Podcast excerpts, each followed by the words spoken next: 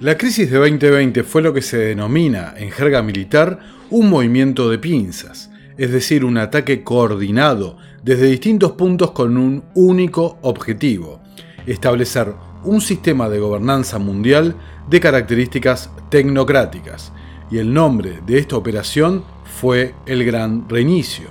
Los frentes de ataque fueron el social, aplicando sofisticadas técnicas de manipulación psicológica, como el proyecto Mindspace, tratado en otro video, para el control y aceptación de la población de este modelo tecnocrático. Otro frente fue el económico, frenando la economía mundial, cerrando los mercados y cortando la división del trabajo, reseteando el sistema monetario y financiero internacional con vistas de implementar la CBDC.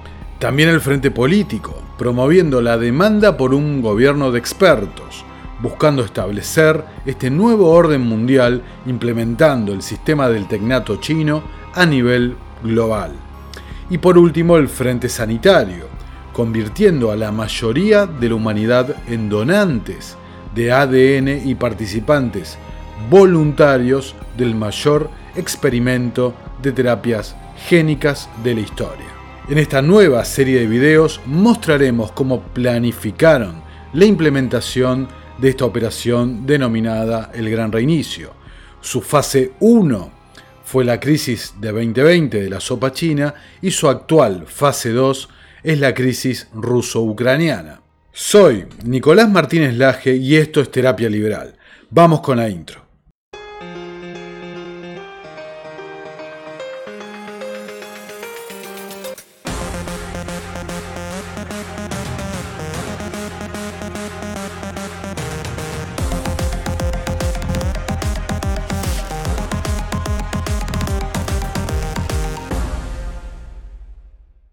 Antes de comenzar les recomiendo encarecidamente el trabajo de Iain Davis, el autor del libro Pseudo Pandemia, el cual pueden descargar en español y gratis desde este link o adquirirlo en papel a través de la web de Libros Libertarios. Es un material fundamental cargado de datos, fuentes, citas y al que debo gran parte de mi propia investigación.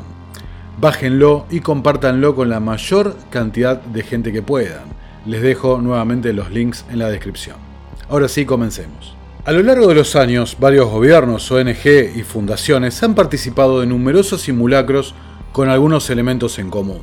Primero, simulaban medidas que no eran recomendadas por asesores médicos ni por los protocolos de la Organización Mundial de la Salud, como el uso de tapabocas, distanciamiento, encierros o tratamientos forzados, ya saben a lo que me refiero y segundo, se hacía especial foco en la necesidad de censurar y controlar el flujo de la información.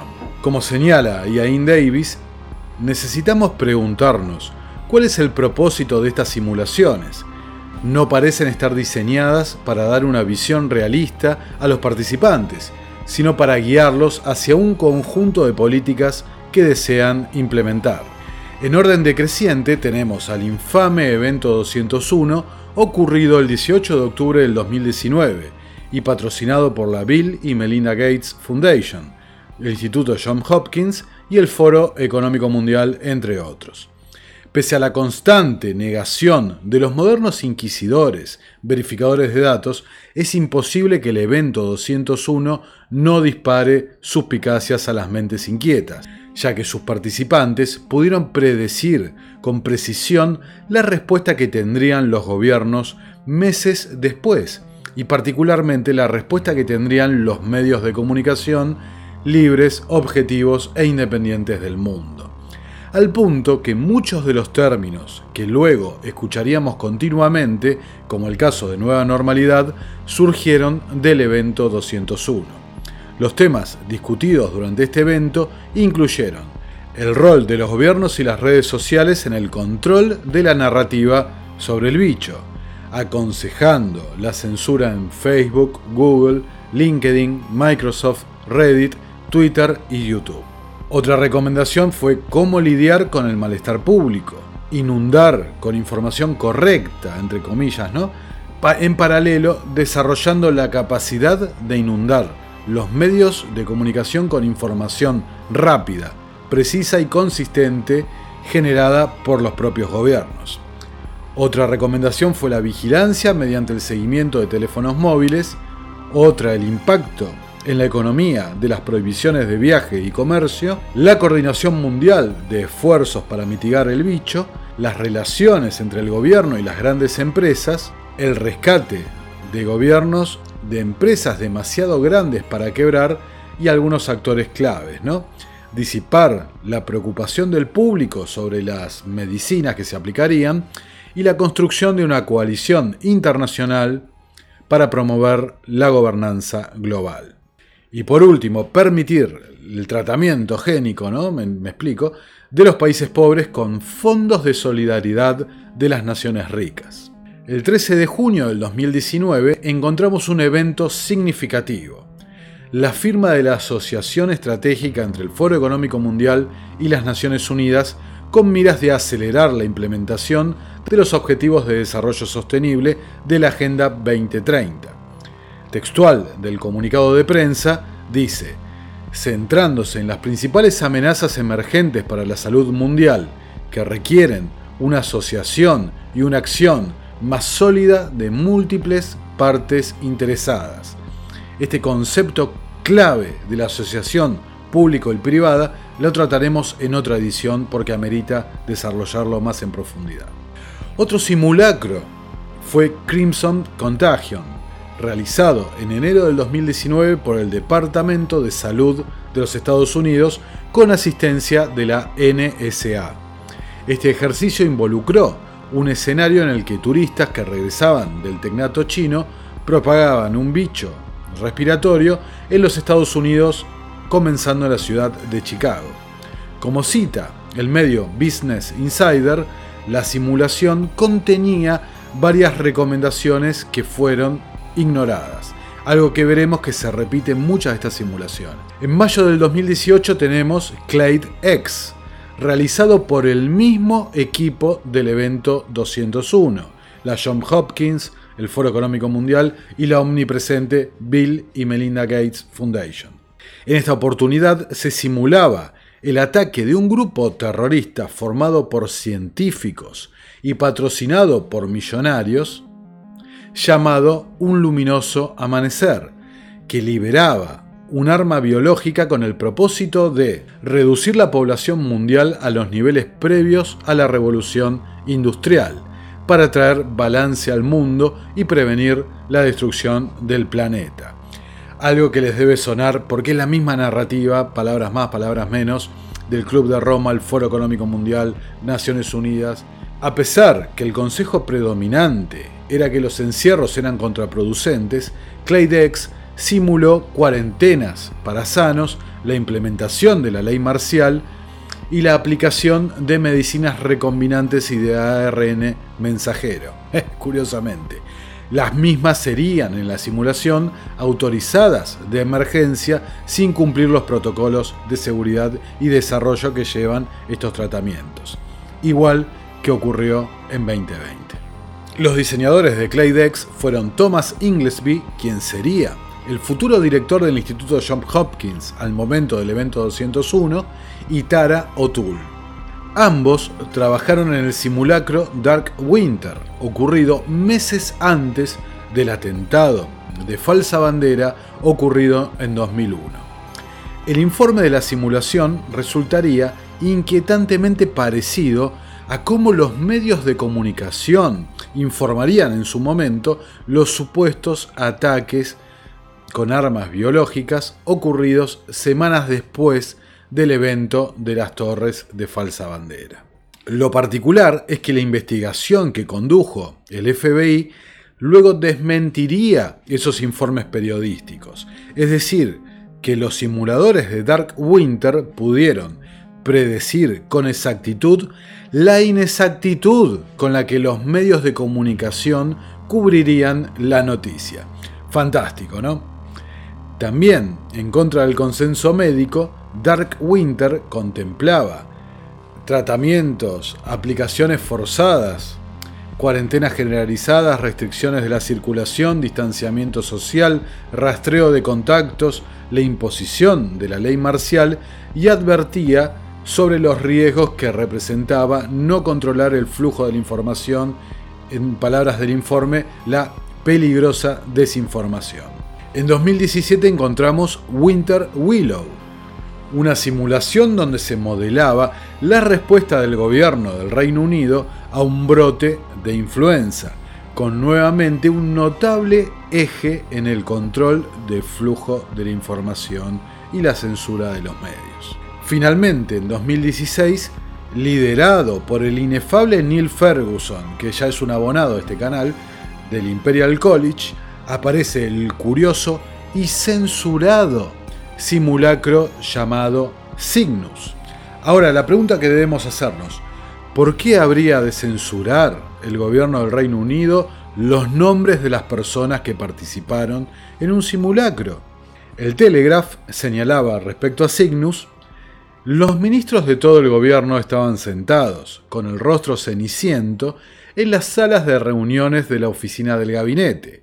En una gran pantalla plana, los epidemiólogos del Imperial College de London mostraban una diapositiva que detallaba la escala del brote, digamos, que estaba afectando a Gran Bretaña. Como siempre, disculpen el lenguaje YouTube friendly.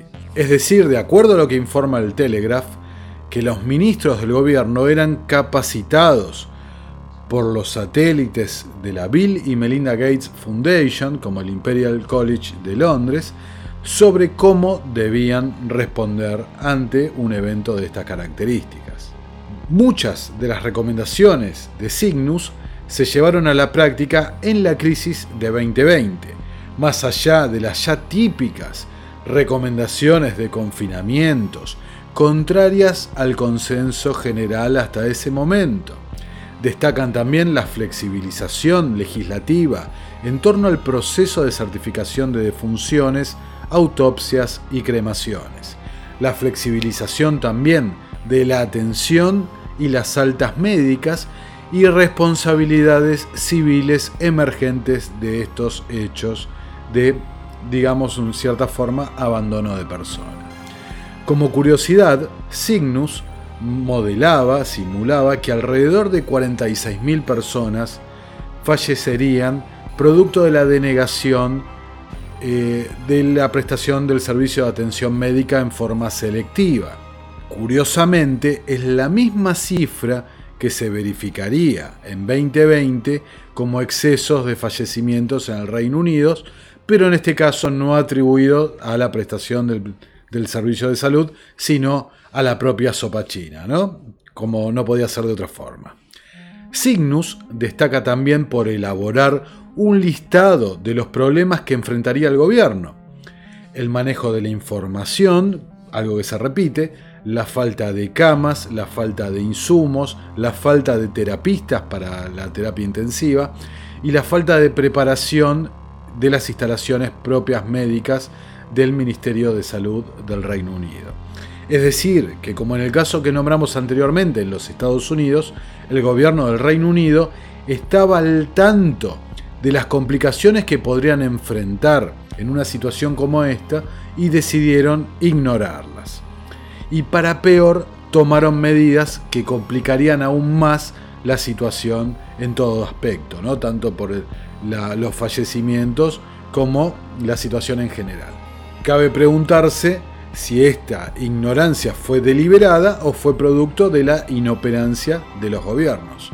Pero digamos que luego de haber visto el video que preparamos acá en Terapia Liberal sobre el programa de los Young Global Leaders, bueno, uno puede darse cuenta a quién responden estos políticos y cuáles son de dónde y de dónde sacan la capacitación, digamos, entre comillas, para estos eventos. Ahora, cerrando este apartado, debemos hacer especial mención al escenario Lockstep de la Fundación Rockefeller. Lockstep es uno de los cuatro escenarios en un documento producido por la Fundación Rockefeller en cooperación con Global Business Network y publicado con el título de Escenarios para el futuro de la tecnología y el desarrollo internacional. La simulación se resume así. Dice, para protegerse de la propagación de problemas cada vez más globales, Recuerden cuántas veces hemos dicho, problemas globales requieren una solución global, desde pandemias y terrorismo transnacional hasta crisis ambientales y aumento de la pobreza, los líderes de todo el mundo tomaron un control más firme del poder. Un mundo con un control gubernamental de arriba hacia abajo más estricto y un liderazgo más autoritario, con innovación limitada y un creciente rechazo de los ciudadanos llegando al año 2025. La pandemia cubrió el planeta. En los países desarrollados la contención fue un desafío. Sin embargo, a algunos países les fue mejor, a China en particular. La rápida imposición y aplicación por parte del gobierno chino de la cuarentena obligatoria para todos los ciudadanos salvó millones de vidas, deteniendo la propagación del bicho mucho antes y permitiendo una recuperación posterior a la pandemia mucho más rápida. Los líderes nacionales de todo el mundo ejercieron su autoridad e impusieron reglas y restricciones estrictas, desde el uso obligatorio de barbijos hasta controles de temperatura corporal en las entradas a espacios comunes como estaciones de tren y supermercados.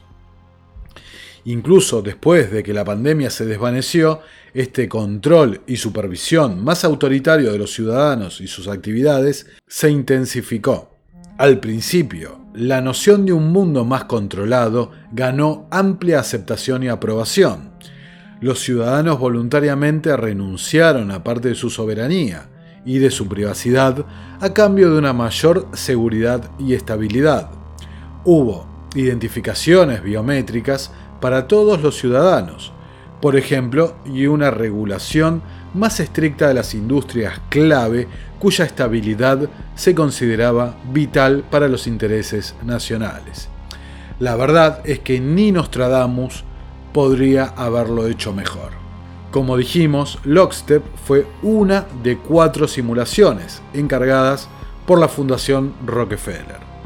Para los que vieron el video sobre la tecnocracia recordarán que David Rockefeller junto al tecnócrata Zbigniew Brzezinski cofundaron la Comisión Trilateral en la década del 70, con el propósito explícito de implantar un nuevo orden mundial económico.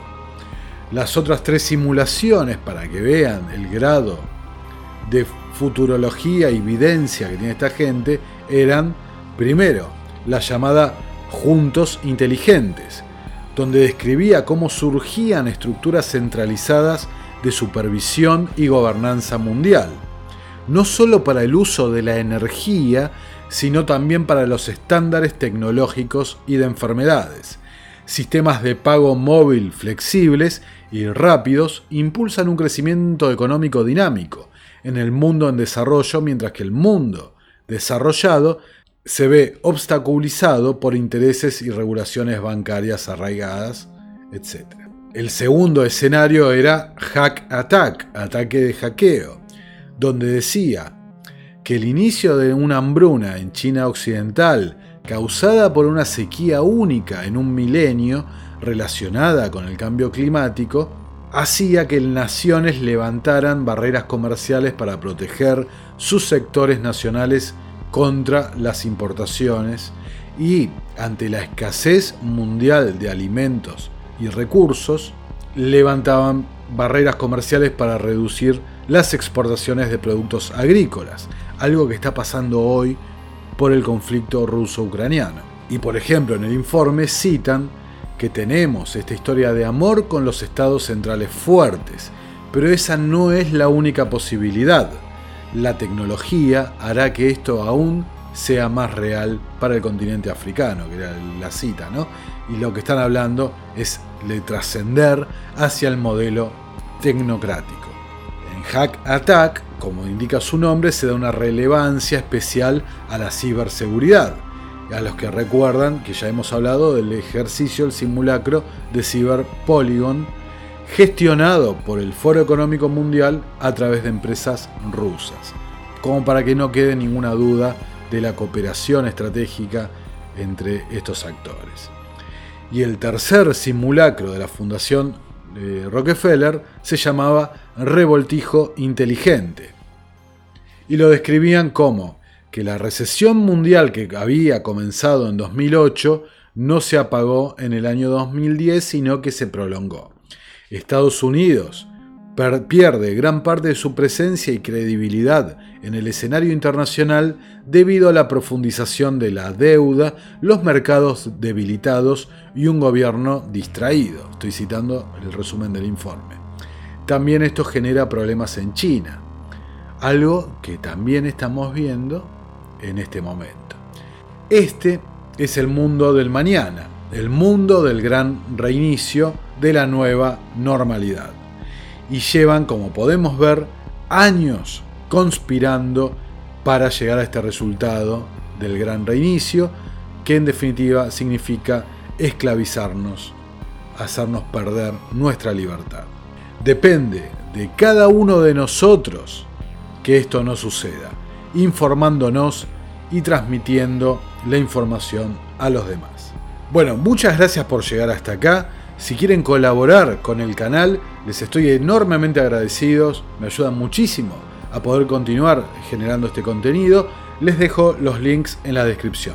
Y como siempre, los invito a suscribirse, compartir y darle like al material. Me ayudan a ganarle al algoritmo y facilitan de que esta información llegue a muchísima más gente. Soy Nicolás Martínez Laje y esto es Terapia Liberal. Nos vemos en una próxima edición. Muchas gracias por estar.